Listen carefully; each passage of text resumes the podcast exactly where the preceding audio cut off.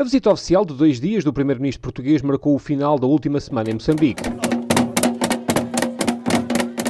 Logo à chegada na Praça dos Heróis, António Costa sentiu de perto o carinho do povo moçambicano, com dezenas de pessoas a dançarem e cantarem com bandeiras dos dois países nas mãos.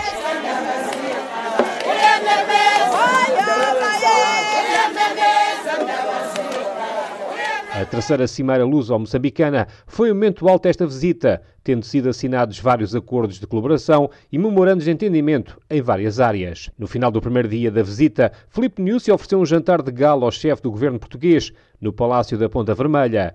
E foi aí que António Costa falou da importância de um país amigo em períodos de crise. Como costumamos dizer, os amigos são para as ocasiões. E foi nesta época de dificuldades que demonstramos, se alguém tinha dúvidas do contrário, de que éramos reciprocamente bons amigos. Por sua vez, Filipe Nilsi agradeceu o apoio permanente de Portugal, um dos países que mais tem investido em Moçambique. Estamos cientes de que os vários fatores adversos que têm assolado o nosso país não ajudaram a plena realização das intenções de investimentos de Portugal em Moçambique, sobretudo nos últimos dois anos.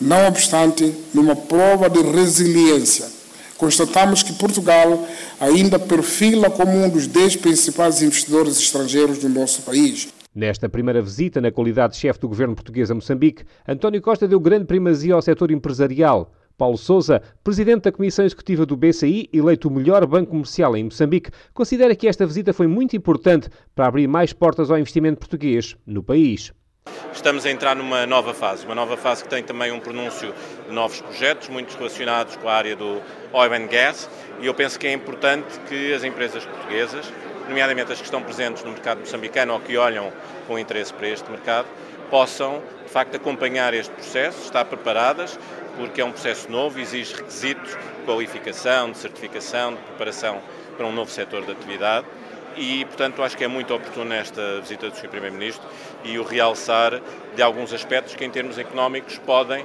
vir a ser diferenciais em termos futuros. Durante estes dois dias em Maputo, António Costa fez questão de conviver com a comunidade portuguesa e também foi visitar o mercado central da capital moçambicana. Está a bom preço? Bom preço. Então quantos medicais é que é? 800 medicais aquilo? Muito bem. Vai levar, Sr. Primeiro-Ministro? Mas não posso congelá-lo no avião? E foi aí que o primeiro-ministro português aceitou o convite de algumas vendedoras para dar um pezinho de dança.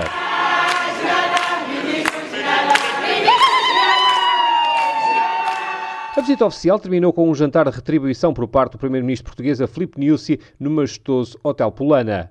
A altura para António Costa abrir o coração e mostrar o que estava a sentir. A distância separa-nos, mas a amizade une-nos. E no final desta visita Confesso que já tenho alguma pena de não estar a começar. E tenho alguma saudade, desde já, relativamente à terra que vou deixar amanhã de manhã. António Costa convidou depois o Presidente da República de Moçambique a visitar brevemente Portugal. Niusi aceitou o convite e até anunciou logo ali uma novidade. A quarta cimeira vai ser em Portugal Portanto, estou lá. Portanto, vai fazer o máximo, estou lá no próximo ano. No último adeus a Moçambique, António Costa teve ainda uma visita surpresa. Abel Xavier, o atual selecionador nacional de Moçambique, fez questão de oferecer uma camisola dos Mambas com o número 56, a idade do primeiro-ministro. A lusofonia não está boa, o Brasil saiu hoje. É verdade, é? é verdade, é verdade. Nós estamos a trabalhar para um dia poder marcar passos e poder estar nessas grandes eventos também. Com votos de uma boa semana, recebam um forte abraço de Pedro Martins a partir de Maputo a pérola do Índico.